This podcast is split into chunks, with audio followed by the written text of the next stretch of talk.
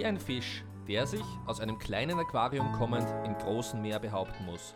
So beschrieb Benedikt Pichler 2019 seinen Wechsel zur Austria. Eineinhalb Jahre später schlägt er hohe Wellen und ist erstmals zu Gast im Viola Podcast Gedankenspiel. Benny, vielen Dank, dass du dir für den heutigen Podcast Zeit nimmst. Ähm, wir befinden uns inmitten einer englischen Woche mit zwei Siegen aus zwei Spielen, mit zwei ganz wichtigen Toren von dir. Du bist seit 2019 bei uns. In der Zeit haben zwei aufeinanderfolgende Erfolgserlebnisse so ein bisschen einen Seltenheitswert gehabt. Wenn du jetzt einmal so Einblick in dein Seeleninnenleben gewährst in dieser Woche, äh, was geht denn da gerade so in dir vor, in der Situation? Ähm, also erst einmal Erleichterung ähm, weil es einfach richtig gut tut, mit der Mannschaft Siege zu holen, jetzt auch noch längeren Zeitraum, wo das nicht funktioniert hat. Sehr wichtig für uns, dass wir gerade in solche zwei Sechs-Punkte-Spiele dann auch gleich zwei Siege geholt haben im neuen Jahr. Und ich denke, das ist von der Statistik her jetzt mal ins neue Jahr ein sehr guter Start gewesen.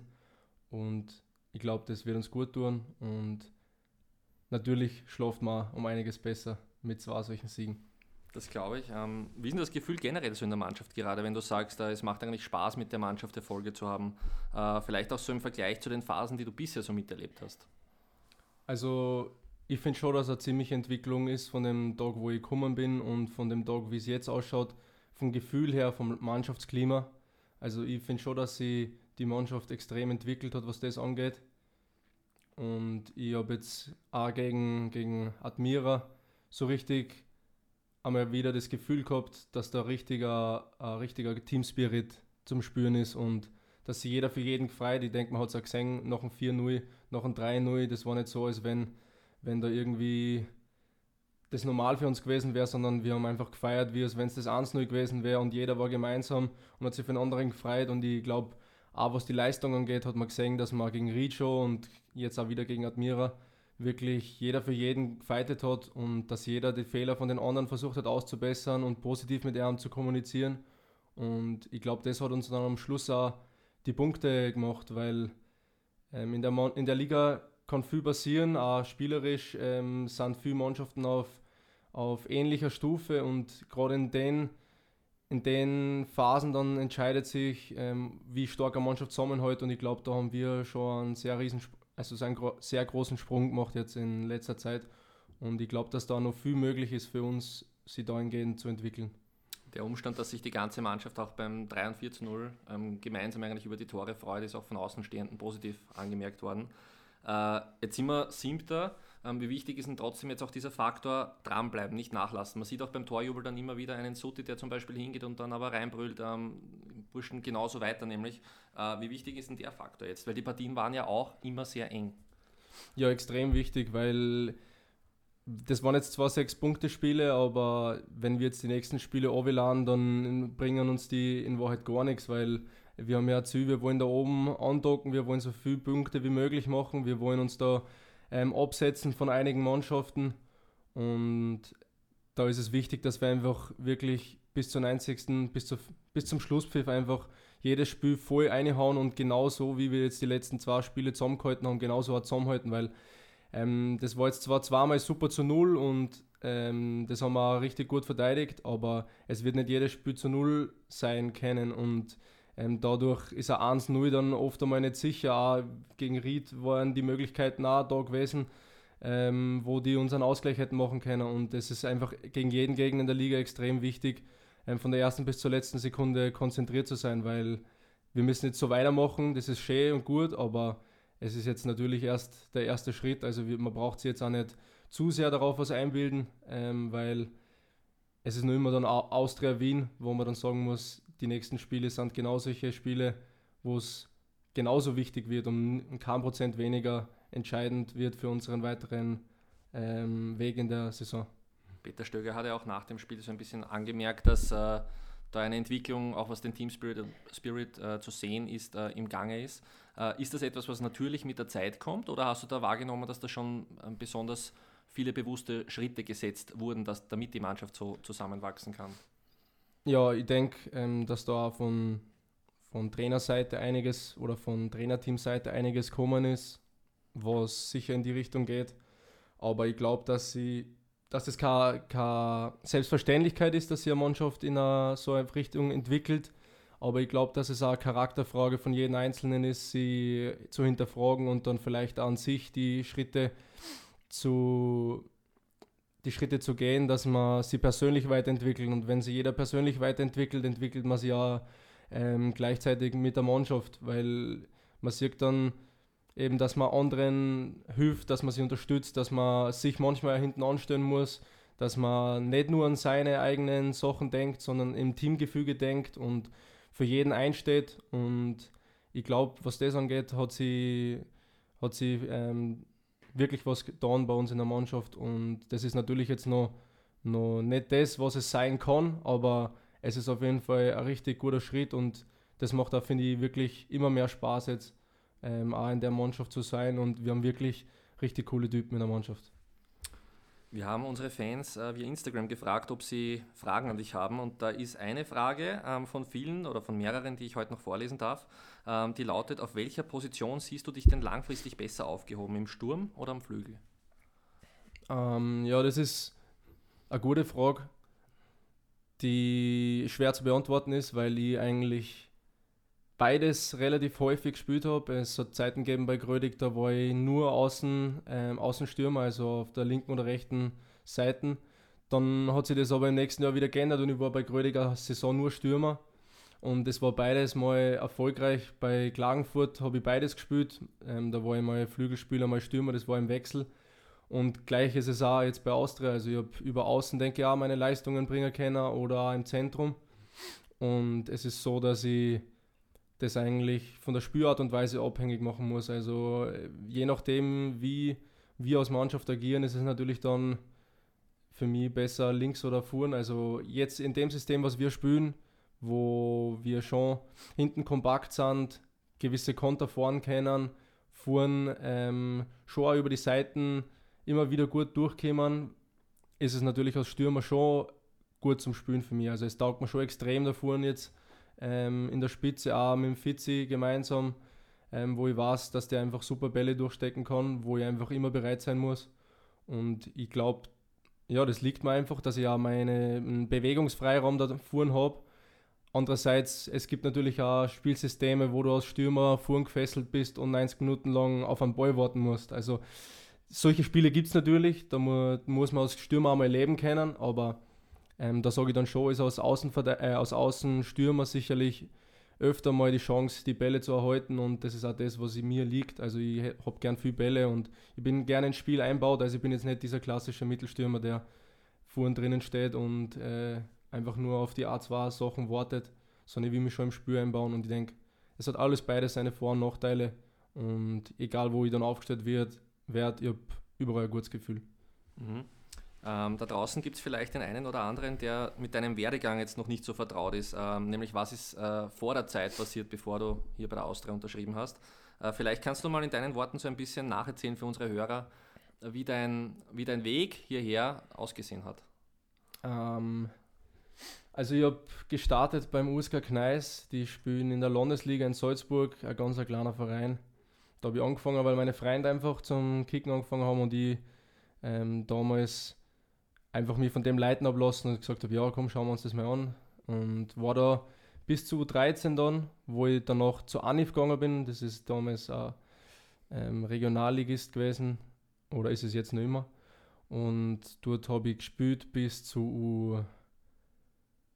Na, dort habe ich eigentlich alle U-Mannschaften durchlaufen, von der U13 bis zu 16. Dann bin ich in die Kampfmannschaft gekommen, aber man muss dazu sagen, damals hat es in ANIF drei Kampfmannschaften gegeben, die Regionalligamannschaft, eine Landesligamannschaft, die 1B und eine zweite Klasse-Mannschaft, also in der letzten Liga.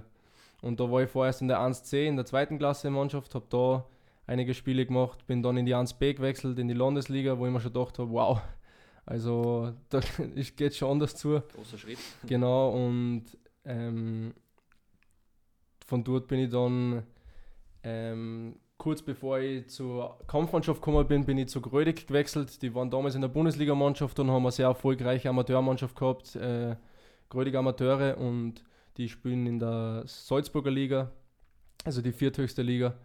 Dort habe ich dann ja eigentlich das erste Mal so wirklich gesehen, was in mir steckt, muss ich ehrlich sagen. Ähm, da habe ich einen super Trainer gehabt, Christian Scheider, der mich ja, an meine Grenzen gebracht hat, die mir gesagt hat, was eigentlich wirklich meine Stärken sind, weil ich einen riesen Wachstumsschub gemacht habe in der Zeit, wo ich eigentlich ein ganz anderer Spielertyp war und dann erstmal mit mir selber zurecht habe finden müssen, mit meiner neuen Gräs, mit manchen Dingen, die jetzt nicht mehr so funktionieren vielleicht, wie sie vielleicht unten funktioniert haben. Und dort war das dann eigentlich das erste Mal, dass ich gesehen habe, hey, schau, auch mit dem Blick natürlich nach oben in die Bundesligamannschaft, hey, das ist eigentlich das, wo ich hin will. Wie hat er das gemacht?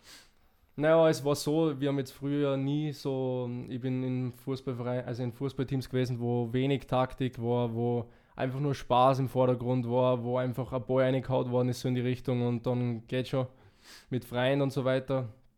Und dort war dann schon im Vergleich ein ziemlich professionelles Umfeld. Also ähm, auch wenn es nur grödig war, haben die wirklich was Gutes aufgestellt dort und haben auch eben einen sehr ehrgeizigen Trainer dann eben ähm, bei den Amateure gehabt, eben den Christian Scheider, der selber auch sehr hohe Ziele gehabt hat und wirklich auf einer richtig professionellen Ebene gearbeitet hat und der mir vor allem auch in Richtung Physis, also Krafttraining und solche Bereiche ähm, einen Leitfaden gegeben hat. Und ich habe dann erstmal richtig verstanden, also was es eigentlich bedeutet, physisch stark zu sein, weil ich war wirklich immer kleiner und wirklich dünner Spieler. Überhaupt nicht körperlich betont, eher, eher feiner Zangler, könnte man schon fast sagen, weil ich wirklich klar war und war sogar oft einmal im Mittelfeld zentral und so beheimatet. Also er hat mir wirklich, äh, wirklich gesagt, was lang geht und was möglich ist. Und ich habe mich super entwickelt in der Phase. Er hat dann leider nach einem Jahr hat er leider den Verein dann gewechselt da ist Grödig dann auch abgestiegen oben mit der ersten Mannschaft, wodurch natürlich die dann den Zwangsabstieg in die Regionalliga gemacht haben. Ähm, wir sind dann aber doch mit den Amateuren in der Salzburger Liga geblieben. Na, sorry, das war das zweite Jahr. Es ist dann erst im zweiten Jahr abgestiegen. Ja. Ich habe dann noch einen anderen Trainer gehabt, ähm, wo in dem Jahr habe ich mich aber ziemlich verletzt und habe ziemlich schwierige Phase gemacht, äh, durchgemacht. Und ein Jahr später drauf eben war dieser Zwangsabstieg, wo ich dann in die Regionalligamannschaft aufgekommen bin. Und dort dann wieder einen sehr guten Trainer gekriegt habe mit dem Andreas Fötschel, ähm, mit dem wir wirklich sehr erfolgreich waren in der Liga. Wir haben da wirklich jede Saison fast alle Spiele gewonnen. Also ich kann mich an eine Riesenserie erinnern, wo wir die ersten 13, 14 Spiele mal alle gewonnen haben. Und wo es immer geheißen hat, dass wir vielleicht aufsteigen können. Und ich natürlich den Traum gehabt habe schon, weil ich eben vorher gesehen habe, wo ich hin will, ähm, Aufstieg mit Grönig. Und das hat eben im ersten Jahr nicht funktioniert finanziell und im zweiten Jahr war es wieder so, dass wir ziemlich alles zerschossen haben. Und Wie alt warst du da? Ah, ich glaube, da war ich 18, mhm. 18, 19. Im zweiten Jahr dann 19 war die Matura dann auch in dem Zeitraum dann, glaube ich, für dich ja, genau, ständiger genau. Wegbegleiter, ne? Genau, da war dann auch die Matura nebenbei und in weiterer Folge dann auch der Samariterbund, also Zivildienst in weiterer Folge. Der dich ja, glaube ich, recht geprägt hat, ne? Weil da, dem bist du am Anfang irgendwie skeptisch gegenübergestanden. Ja, also ich habe schon gedacht, das Schlimmste habe ich mit der Matura hinter mir. ähm, dann habe ich einen Zivildienst gemacht und habe gesehen, eigentlich also am Anfang hast du dich, glaube ich, ein bisschen dagegen gewehrt, weil du glaubt hast, das steht irgendwo deiner Karriere im Weg, ne? Ja, absolut. Also ich habe mir gedacht, äh, jetzt will ich endlich im Profifußball, nachdem das mit Grödig dann zweimal sogar nicht funktioniert hat, eben aus finanzieller Sicht ähm, war das natürlich schon ein Rückschlag und ich habe unbedingt den nächsten Schritt machen wollen. Und da wäre natürlich die zweite Liga oder damals auch Probetraining bei Mattersburg ähm, sehr, sehr günstig für mich gekommen dass ich da den nächsten Schritt mache. Und ja, ich habe dann der Realität ins Auge schauen müssen und habe gesehen, in Österreich musst du eben deine Pflicht absolvieren. Und nachdem ich in keiner Akademie oder irgendwo in einem Profiverein schon bin, ist das auch nichts, was ich aus dem Weg gehen kann. Und nachdem meine Mama sehr darauf gedrängt hat, das positiv abzuschließen, habe ich mich dann entschieden, den Zivildienst eben zu machen beim Samariterbund, wo ich wirklich im Nachhinein gesehen sehr viel gelernt habe wo ich ja sehr schwierige Phase gehabt habe für mich, das zu verbinden, eben viel zu trainieren, sie weiterzuentwickeln und gleichzeitig um halb sechs aufzustehen und um 17 Uhr mit Stress ins Training zu kommen. Also. Was waren denn deine Aufgaben beim Samariterbund? Also was hast du da tagtäglich so erlebt? Uh, ja, also ich habe lange Zeit einen Krankenhausdienst gehabt, wo ich vom, also vom Landeskrankenhaus in Salzburg zum Christian Doppler Klinik in Salzburg hin und her gependelt bin mit, mit Pflege, Le pflegefällige Leid. Also es waren damals schon einige heftige Fälle dabei, die wir vorhaben müssen. Ähm, ich bin dann hinten drin gesessen und habe mich praktisch so, was halt in meinen Möglichkeiten war, darum kümmern müssen.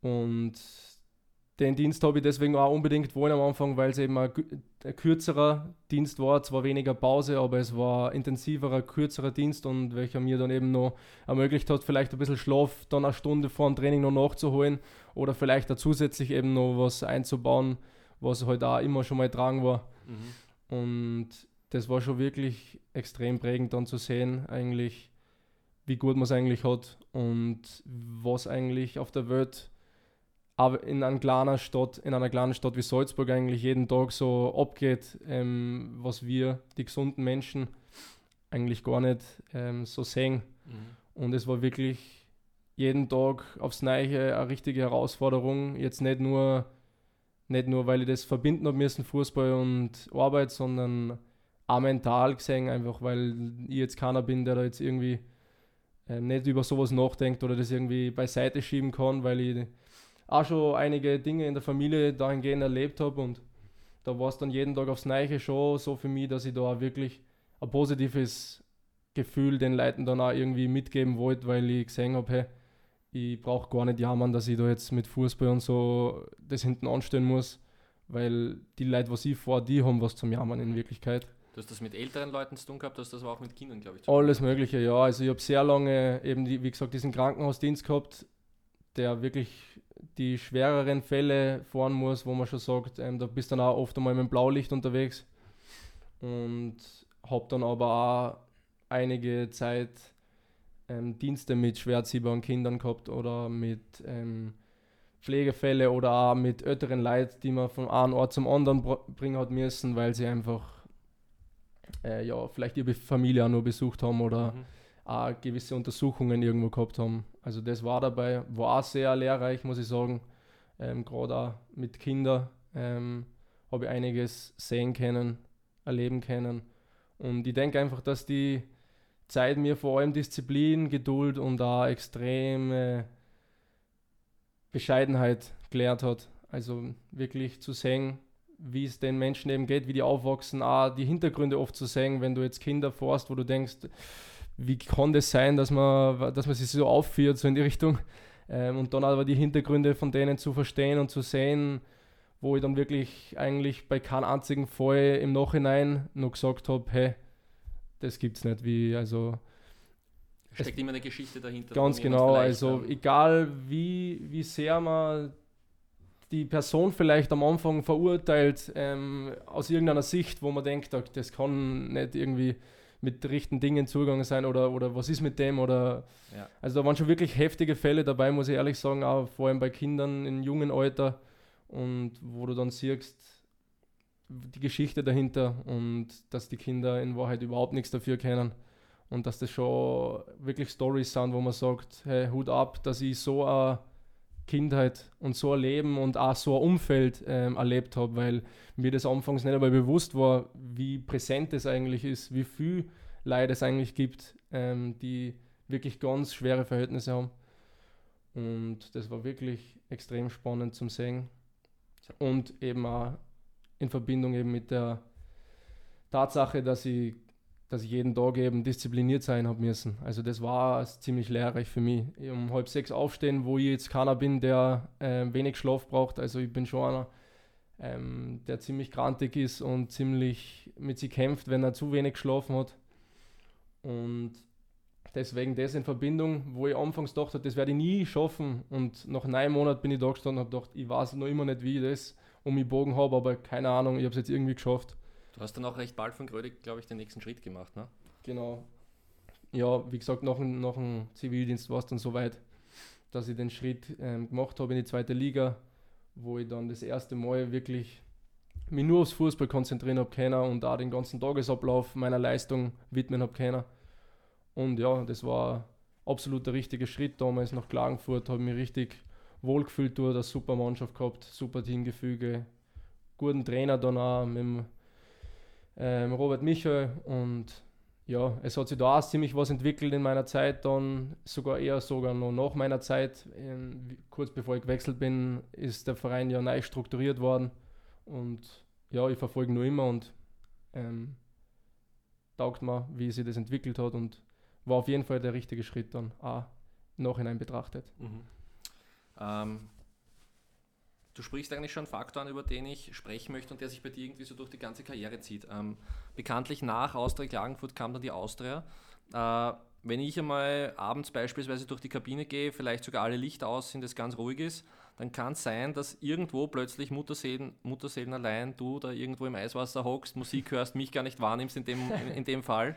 Ähm, oder man trifft dich zum Beispiel abends in der Kraftkammer an. Der Faktor Arbeit wie wichtig ist der für dich? Wie wichtig, haben wir auch gerade gehört, war der vielleicht sogar schon immer für dich? Ähm, und wie wichtig siehst du ihn auch als Grund dafür, dass du heute da bist, wo du mal bist jetzt fürs Erste?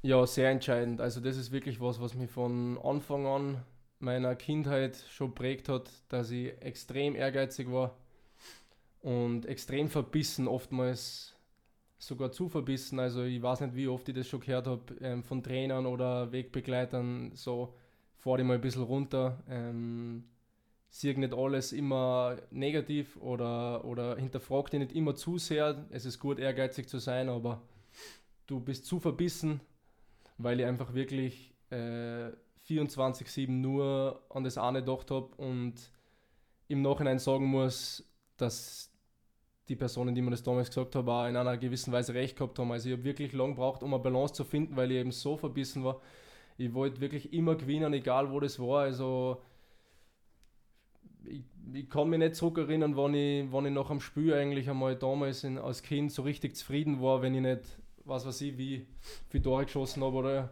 ähm, performt habe. Du hast doch einmal gesagt, das hatte ich, glaube ich, sogar in deiner Match-Vorbereitung dann irgendwann einmal bis draufgekommen, dass es dich eigentlich beeinträchtigt, wenn du zu viel drüber nachdenkst. Ja, ganz genau. Also ich habe wirklich einen Riesenprozess durchmachen müssen, was das angeht. Wie gesagt, ich war ja in keiner Akademie oder was und ich war dahingehend als Typ einfach so, dass ich, dass ich viel nachgedacht habe, dass ich immer irgendwas finden wollte, hey, wie, woran liegt das, wie ist das. Das ist bis heute noch so. Nur denke ich, dass ich bis heute einfach eine gute Balance gefunden habe für das Runterkommen und aber gleichzeitig an sie arbeiten. Und ähm, damals ähm, habe ich einfach durch das, dass ich eben so, so ehrgeizig war, viel angeschaut, viel Filme, viel Fußballer, viel Sportler angeschaut, mir an, Sachen angehört von denen, wie denken die, was machen die und habe mir alles einfach so bewusst aufgeschnappt, ohne jetzt darüber nachzudenken, ist das vielleicht für mich auch gut, ist das, ähm, könnte es zu mir passen. Ich habe einfach alles ausprobiert. Also wenn einer gesagt hat, er ist gut geworden, weil er einen Hügel aufgerannt ist, bin ich einmal eine Woche nur einen Hügel aufgerannt, so in die Richtung. Okay. Also ich habe einfach für mich selber herausfinden müssen, was ist für mich eigentlich das, wo, wo ich mich persönlich finden kann, wiederfinden kann. Mhm. Und wie gesagt, da dieser Schritt dann in ein professionelleres Umfeld damals zu Grödig, wo ich davor eher den Fokus eigentlich nur auf immer Kicken draußen mit freien Sicher. Also ich habe extremen Spaß gehabt, immer. Und für mich war das Wichtigste einfach draußen sein und mit meinen Freunden kicken. Das war immer das Wichtigste. Aber da war es mir dann auch meistens egal, ob das jetzt mein bester Freund ist oder nicht. Wenn ich gegen den verloren habe, dann war es halt einmal mit mir vorbei für für den Tag. Also so war es dann wirklich. Und ähm, das hat sich dann natürlich, das, also dieser Ehrgeiz ist blieben, aber wie gesagt nochmal, also ich habe sicherlich, was das angeht, einen riesen Sprung dann gemacht. Ich habe dann gesehen, hey schau, es gibt nicht nur die fußballerische Seite, es gibt nicht nur das, was du am Fußballplatz machst, sondern es gibt auch das, was du daneben machst. Und ähm, ich habe damals sicherlich zu wenig auf meinen Körper gehört, was natürlich klar ist, als junger Bub hörst nicht drauf, wenn deine Oma oder dein Mann zu dir sagt, hey, setz dich mal hin, komm mal runter, zappel nicht immer oder du kannst nicht immer nur ähm, draufhauen, so in die Richtung, du musst einmal zur Ruhe kommen. Und ich war einfach immer ein agiles Kind und eben dann habe ich gesehen, Krafttraining ist auch ein Faktor, wo man sich entwickeln kann. Wo ich dann wirklich ähm, ziemlich besessener wieder das in Angriff genommen habe, sicherlich auch falsch oft trainiert habe. Also auch wieder meine, meine Balance finden müssen. Was ist eigentlich wichtig? Es ist nicht das wichtig, wo du siehst, als Fußballer oder als junger Bub, die blasen sich alle auf da im Fitnessstudio und so. Nach einer Zeit denkst du dann auch, hey, das kann aber auch nicht das sein. Du bist so viel Einflüssen einfach ähm, ausgeliefert, ausgeliefert ja. damals als kleiner Bub, wenn du einfach keinen hast, der die leitet. Und ich habe damals einfach ähm, wenig Leute gehabt, die mir einfach konkret sagen haben können, hey schau, ich war Profi oder ich habe das erlebt. Ich kann aus Erfahrung sagen, so und so ist es, weil in meiner Familie ist jetzt keiner, der irgendwie schon diese, diesen Weg gegangen wäre in, in irgendeiner Weise.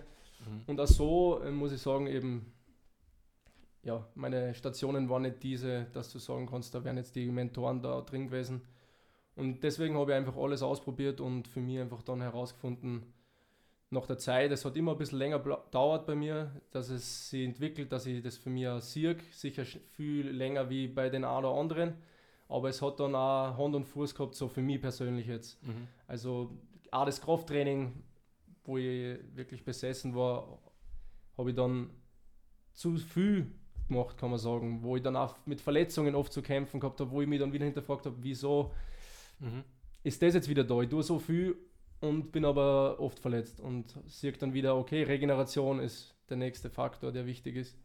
Wieder alles Mögliche ausprobiert mhm. und ja, und ich denke einfach diese, dieses Auf und Ab, einfach dieser Kampf eigentlich mit mir selber, dass ich da für mich das Richtige herausfinde und auch die Faktoren, dass ich dann immer mit der Zeit natürlich schon die Leute kennengelernt habe, die mir dann auf eine richtige Spur gefunden haben, äh, gebracht haben, mir Wege gezeigt haben, die ich bis dahin auch noch nicht gesehen habe und gekannt habe und auch von Mitspielern natürlich ähm, dann auf einem gewissen Niveau erkannt habe, schau, so machen die das, so sind die erfolgreich und das dann wieder für mich selber rausgefiltert habe, habe ich dann irgendwie für mich einfach jetzt so das gefunden, wo ich sehe, okay, schau, mit dem geht es mir gut.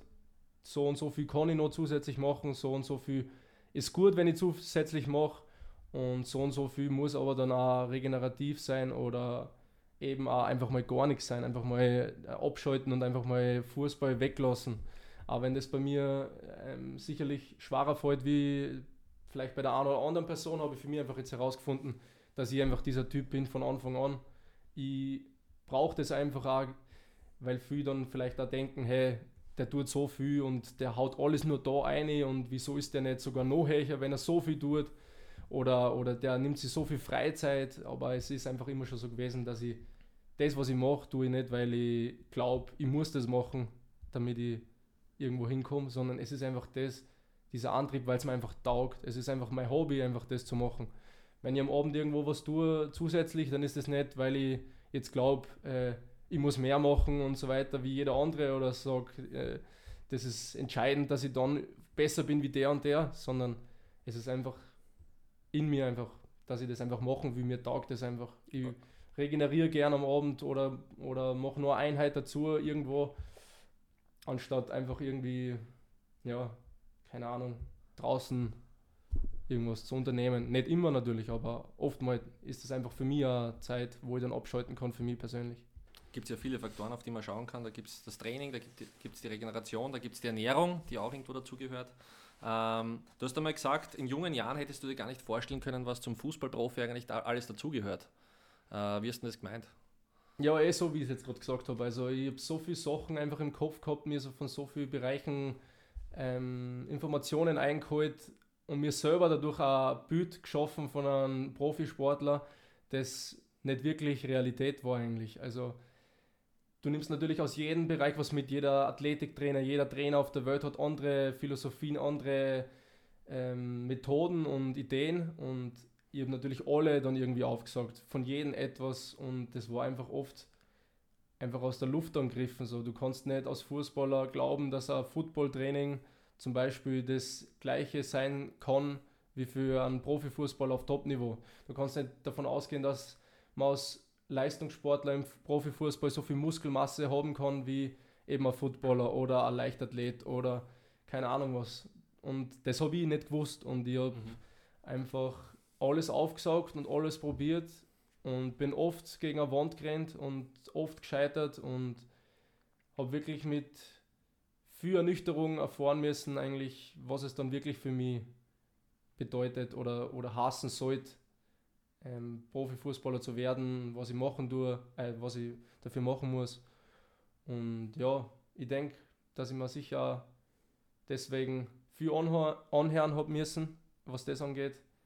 Aber gleichzeitig muss ich auch ehrlich sagen, war es auch immer das, was ich unbedingt wollte. Ich war halt einfach so. Ich bin, ich bin bis jetzt so Und ähm, deswegen war das überhaupt keine verschwendete Zeit oft, sondern ich glaube, dass das mir einfach, für mich persönlich war es einfach das Richtige und ich glaube, dass es auch der Grund ist, warum ich das bis heute so ein bisschen in mir habe, immer besser werden zu wollen oder auch ähm, nie wirklich zufrieden zu sein, was sicherlich oft einmal auch was Positives sein kann.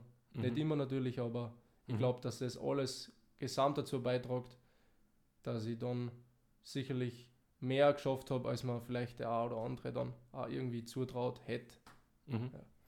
Ja. Ähm, du bist dann recht bald von Austria Klagenfurt zu Austria gewechselt und hast am Anfang gemeint, das ist noch einmal eine andere Welt als das, was du davor kennengelernt hast.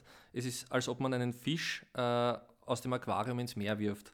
Äh, jetzt sind gerade leider keine Zuschauer erlaubt, die auch noch einmal ein wesentlicher Faktor wahrscheinlich bei der ganzen Thematik sind. Äh, aber was sind denn dann noch einmal die Unterschiede von einem, sage ich mal, vermeintlich kleineren Club äh, zum größeren Club in Österreich? Ja, also da fängt es da fängt's bei großen Dingen an und hört bei kleinen Details auf. Äh, ich denke, kein Verein, wo ich bis jetzt war, kann man annähernd mit der Austria vergleichen, wie der Verein aufgestellt ist, das Umfeld, die Infrastruktur, die Trainingsqualität, alles. Also wirklich, ich habe wirklich das wenigste Mögliche gesehen. Von, wie gesagt, ich habe jede Liga eigentlich so wirklich einmal, einmal gesehen. So. Und auch dementsprechend auch die Infrastrukturen von den Vereinen oder Plätze oder die, die Einstellungen von gewissen Personen im Verein.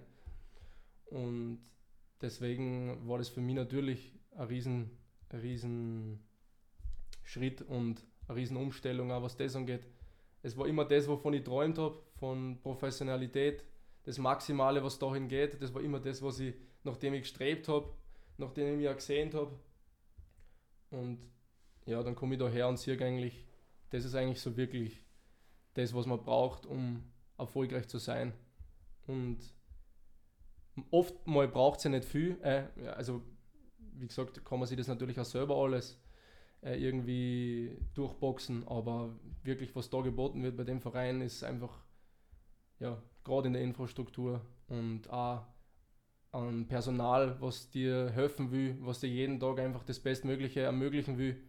Und das ist einfach schon wirklich ein ziemliches Privileg und ein ziemlicher Luxus, muss ich sagen. Das, wie war es denn das erste Mal so vor Zuschauern auch? Ich meine, allzu lang war es uns nicht vergönnt, leider.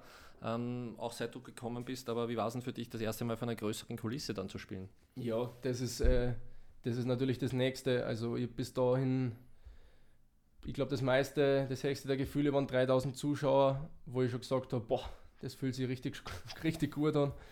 Und dann war ich bei der Austria bei meinem Startelfdebüt vor knapp 8000, wo es dann aber Kassen hat. So, also da war ja kurz ein, ein Streik von den Fans auch in der Phase, ähm, wo es der Mannschaft überhaupt nicht gut gegangen ist. Äh, und was für mich dann aber schon eine unglaublich, unglaubliche Motivation war. Also, vor 8000 Leuten. Ja, also das war für mich eine unglaubliche Stimmung, die so bis dahin einfach nur in meiner Vision so gehabt habe, wie das sein kann, wenn Fans die Vieri hauen, wenn ein Stadion brennt, so in die Richtung. Mhm. Und in Wahrheit waren es aber, äh, aber nicht einmal die, die, die gesamte, das gesamte Ausmaß, was ja. da eigentlich möglich ist äh, bei der Austria. Und ja, es ist natürlich extrem schade, dass ich das bis heute auch so selten erleben habe können, weil eben auch mit Corona oder einer schlechten Phase von unserer Mannschaft das natürlich ein bisschen eingeschränkt war oder ist. Und, aber ich habe, wie, wie, gesagt, ich habe so wenig schon gesehen, dass mir das bis heute äh, richtig, das, das, das lässt mich brennen, sowas zu erleben. Und auch, wie ich damals gesehen habe, wie unsere Auswärtsfans im Wiener Derby, wie die brannt haben und wie die uns Vieri peitscht haben. Ich habe da einmal bei, nach dem Aufwärmen einmal in die Kurven reingeschaut, in die Gesichter von manchen Fans von uns.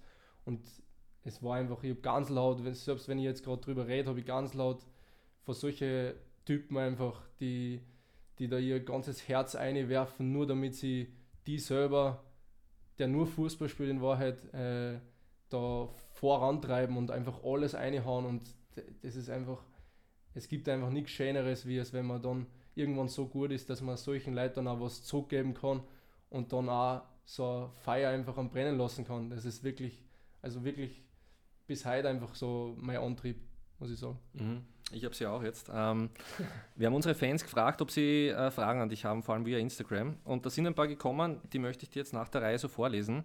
Ähm, Watze Luki oder Waze Luki, ich weiß es nicht genau, ähm, nicht böse sein, Luki, ähm, fragt, hast du einen Lieblingsspieler? Und die Julia fragt passend dazu, wer war als Kind eigentlich dein Vorbild? Ähm, Lieblingsspieler. Ähm, also wenn es jetzt, wenn es jetzt nur darum geht, im Fernsehen einfach Spieler zu betrachten, wie sie spielen, dann muss ich sagen, fällt es mir schwer, einen Lieblingsspieler rauszufiltern, aber es ist natürlich schon, dass ich mich auf meine Position so ein bisschen orientiere an die Spieler. Und da war, war damals ziemlich der Ronaldo eigentlich für mich äh, einer, den ich stetig verfolgt habe natürlich. Was eh klar ist, natürlich der Messi auch, wobei der Ronaldo eben auch ein Arbeiter war, wo ich mir gedacht habe, so, wow, okay. Äh, dem findest du dich vielleicht eher wieder? Ja, genau, so, also Messi ist dann schon eine Gabe, wo man sagt, ob das jetzt ein Mensch ist, weiß man nicht. Aber äh, ja, auch Gareth Bale war damals ein Spieler, der mir extrem zart hat. Also der war richtig on fire damals. Mhm. Und ganz früher, was, was ich auch noch habe erleben dürfen, war Zidane und Ronaldo, wo ich eigentlich das erste Mal. Der brasilianische Ronaldo. Ja, Ronaldo oder Ronaldinho, die Spieler, da habe ich eigentlich so die Liebe zum Fußball so ein bisschen mhm. ja, aufgenommen und das war schon unglaublich ähm, damals die Champions League-Spiele zu schauen bei denen.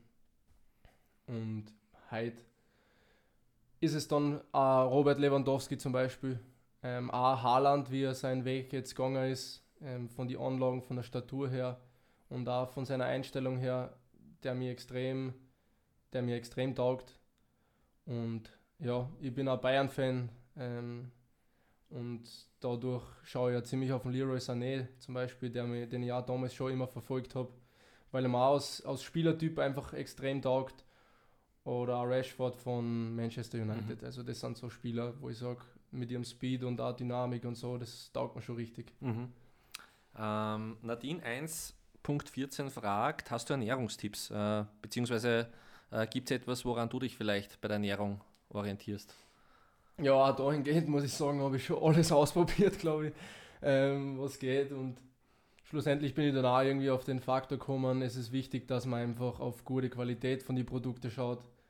Ähm, dass man jetzt nicht jeden Tag ein Fleisch essen soll, also was ich, was jetzt meine, mhm. meine, meine Meinung angeht, mhm. so dass man sich nicht jeden Tag ähm, jetzt unbedingt ein Fleisch gönnen muss mhm. und das auch mit anderen Möglichkeiten sehr lecker und gesund sein kann. Und auch wenn ich Fleisch kaufe, kaufe ich es meistens so, dass ich weiß, hey, das ist Bio-Qualität oder ist zumindest, das Tier hat zumindest äh, ein Leben gehabt, mhm. was ja halt wirklich nicht mehr oft vorkommt. Oder Fisch und solche Sachen. Und eben, es ist eigentlich immer Gemüse dabei, mhm. bei dem, was ich is. Und sonst habe ich auch gesehen, dass zu viel Einschränken auch keinen Sinn macht, weil ein gutes Essen gibt dann so viel, das kann, glaube ich, keine Kalorien der Welt, äh, kein keine Minuskalorien der Welt dir geben, was da gutes Essen an Glücksgefühle geben kann. Also zu viel einschränken tue ich mir da auch nicht. Ich glaube, du isst gern und kochst aber auch gern selbst, gell? Ja, gern kochen, lass jetzt mal so stehen im Raum, aber. Äh, Angeblich nicht so schlecht. Ja, sagen wir so, wenn ich nicht kochen würde, wäre ich jetzt wahrscheinlich nicht mehr da, weil ich einfach verhungert wäre. Also ich will jetzt überhaupt nicht was gegen meine Eltern sagen oder so, äh, oder so aber ich habe einfach so einen Hunger und ständig so einen Gust auf irgendwas, dass ich mir einfach aneignen habe müssen, selber was zu kochen, weil mein Mann kann auch nicht fünfmal am Tag in der Küche stehen. Ja. und ja, ich bin dann eben auch ausgezogen und da habe ich dann schon einiges ausprobiert und mir meine Lieblingsgerichte angeeignet. Also ich habe da schon relativ früh angefangen, dass ich mal meine Sachen koche selber, eben weil ich ziemlich ein hungriger Bub immer schon war mhm. und eben auch gern isst, deswegen, also ja. Mhm. Ähm, Schlag Mike fragt, ähm, liest du oder ihr ab und zu auch mal in Foren, beispielsweise im Austrian Soccer Board? Wo? Im Austrian Soccer Board. Äh, ist ein Forum, okay, du kennst das gar nicht? Nein, das kenne ich gar nicht. Äh, generell, wie, wie gehst du um mit, mit Medien, mit ähm, Social Media, mit Nachrichten, die man so bekommt? Äh, liest du das, verfolgst du das? Ja, also ich nehme es natürlich wahr, wenn man, wenn man Leute schreiben ähm, und mich freut es auch oft.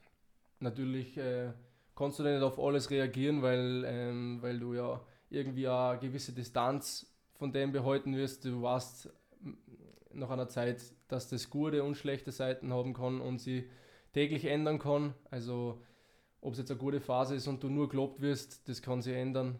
Und sollte man genauso aufnehmen wie eine schlechte Phase, wo du nur gehatet wirst. Also es ist bescheiden, sagen wir so. Also ich freue mich natürlich. Also es ist schon so, dass ich das her und ich nehme es gut auf und es freut mich. Aber es, ich nehme es nicht zu ernst alles, weil ich ja eben weiß, dass, also ich kenne auch die Kehrseite davon mhm. und Zeitung und so weiter liest ich eigentlich fast gar nichts, muss ich ehrlich sagen. Und Social Media bin ich schon aktiv, aber ich halte halt mir da immer so ein bisschen meine Distanz einfach. Ja. Mhm. Ähm, XX Jahren 23 und Melli und Max Bauer 92 fragen, mit wem verstehst du dich im Team eigentlich am besten? Puh. Äh, schwierig zu sagen. Ich habe eigentlich mittlerweile zu fast jedem einen guten Draht. Ähm, kann man von jedem was abschauen und profitieren und ähm, verstehe mich wirklich mittlerweile mit, mit den meisten bei uns in der Mannschaft eigentlich sehr gut. Ich könnte jetzt eigentlich keinen sagen, wo ich, wo ich sage, mit dem hätte jetzt die beste Verbindung. Also es gibt einige, mit denen ich mich sehr gut verstehe eigentlich. Okay. Ähm, gestern mit dem Joe Handel telefoniert, der ja auch dein Nachbar, aber auch sicher ein, ein, ein engerer Freund von dir ist. Mhm. Er hat über dich gemeint, ähm, er hat dich als extrem disziplinierten Typen kennengelernt, der aber immer nur Fußball im Kopf hat und ganz viel über Fußball nachdenkt. Aber wenn du gerade nicht über Fußball nachdenkst, kann man es eigentlich ganz lustig mit dir haben. Ich glaube, ihr seid ja unmittelbare Nachbarn, habt schon viel Zeit miteinander verbracht, ne? Ja, nachdem Joe hat auch gerade keine schlechte Woche gehabt. Ja, ganz genau. Ja, ähm, ja, er hat das natürlich am eigenen Leib erfahren müssen mit mir, ähm, nachdem wir zusammen gewohnt haben. Ähm, und das ist ja, wie, wie ich gesagt habe, also ich habe sicher mir schon eben einiges in meinem Leben anhören müssen deswegen. Und ich finde das auch voll okay und ich verstehe das auch, weil... Was hat er denn konkret vorgeworfen? Na, der Joe ist ja einer, ähm, der meines Erachtens schon viel über Fußball nachdenkt das vielleicht nicht so, so lebt wie, wie ich jetzt vielleicht, der schon einer ist, der abseits vom Fußballplatz dann ähm, sich mit anderen Dingen beschäftigt und ähm, ein bisschen Abstand gewinnen will, vielleicht da auch. Und das einfach seine Energie ist, ähm, die er daran ziehen kann. Er findet einfach andere Wege, sie mit, mit seinem Beruf ähm, zu befassen und dadurch seine Leistung zu bringen. Und da unterscheiden wir uns ganz klar. Also das ist keine Frage. Und deswegen verstehe ich es auch, dass da vielleicht ähm, das auch oder andere Mal, wo er vielleicht nicht über Fußball reden wollte, vielleicht von mir ein bisschen was zum Herrn gekriegt hat. wo ich mich vielleicht einfach äh, wieder um irgendwas, um irgendwas zusammengerauft habe. Mhm. Ähm, und ja, aber ähm, wir haben sicher auch unseren Spaß. Spaß immer wieder mit gemeinsam weil wir sicher einen ähnlichen Humor teilen. Und ja, wie gesagt, also das unterscheidet uns sicher, dass mhm. man da, mhm. und das habe ich ja nicht nur von ihm schon in meinem Leben gehört, also deswegen finde ich es voll okay.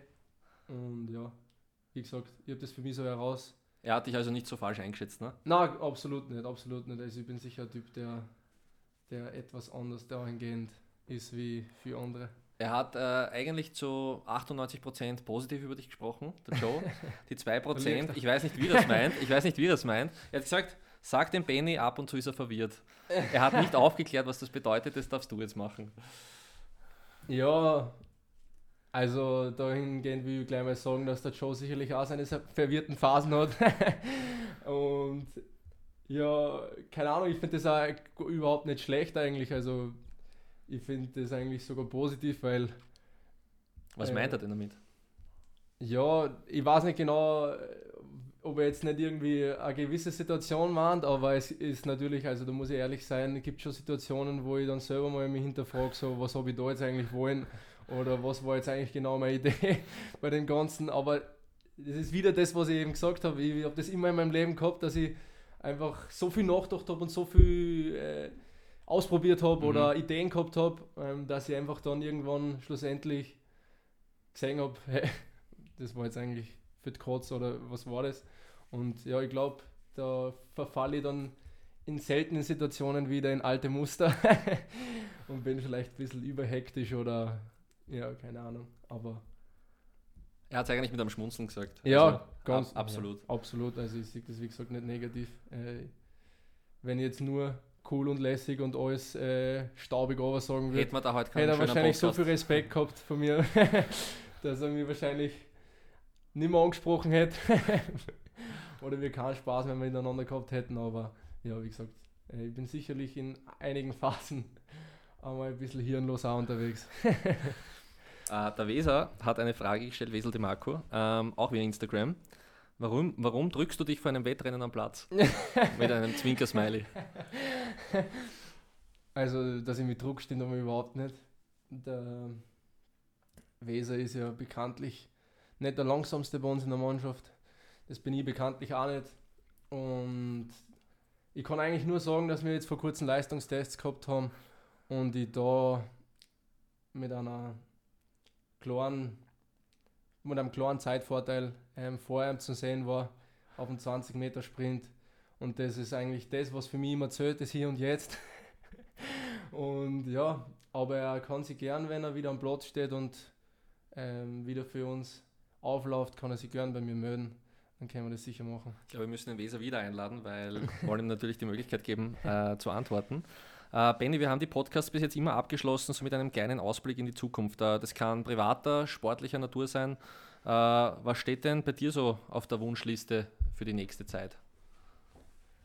Also erst einmal wünsche ich mir, dass wir das von der Teammoral, vom Einsatz, von der Bereitschaft her so weitermachen wie die letzten zwei Spiele, dass uns das gelingt, dass wir das auf den Platz kriegen, dass man einfach wieder jedes Spiel sieht, die nächsten Spiele, dass, dass wir ein Haufen sind, der miteinander kämpfen will für seine Ziele. Und in weiterer Folge natürlich wäre es ein Wahnsinn, wenn wir, wenn wir eben unser Ziel mit die Top 6 noch schaffen würden. Aber wenn wir wissen, dass es natürlich ein harter Weg wird, ist es dennoch ähm, auf jeden Fall unser Ziel, das zu schaffen. Und ich hoffe, dass ich dem Weg mit weiteren Toren oder Assists oder auch guten Leistungen ähm, helfen kann. Mhm. Super, Benny. Sagen wir vielen Dank. Ähm, weiterhin gutes Gelingen in der Vorbereitung auf Sonntag gegen Tirol und bedanken uns für das äh, sehr interessante und gar nicht verwirrte Gespräch mit dir. Danke.